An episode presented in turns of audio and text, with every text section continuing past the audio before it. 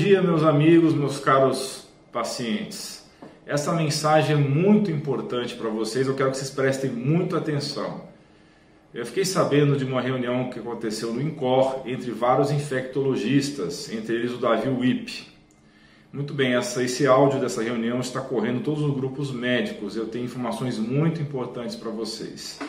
Todos vocês têm acima de 65 anos de idade e precisarem de passar em atendimento médico, eu quero que todos os idosos fiquem em casa, porque a letalidade do coronavírus é em torno de 18% para idosos. Já os jovens podem sair de casa a princípio, a não ser que tenham é, algum sintoma gripal. Se tiver sintoma gripal, fique em casa, ok? Agora, os jovens, a letalidade é muito baixa, abaixo de 1%, é 0,2%. Então, é muito importante vocês lavarem as mãos o tempo todo, usarem máscara se tiverem sintomas gripais, usar o álcool gel no momento que você não possa lavar a mão.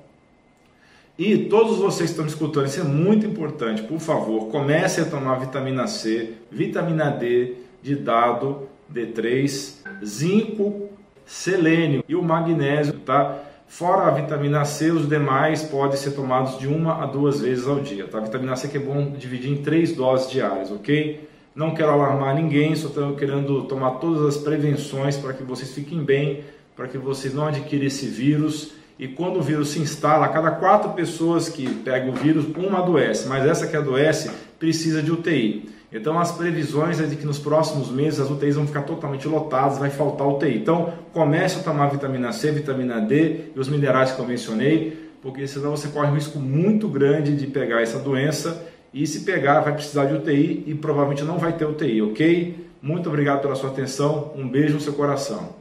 Não se esqueça de dar like no vídeo, clicar no botão de inscrição do canal e clicar no sino para ser avisado de novos vídeos.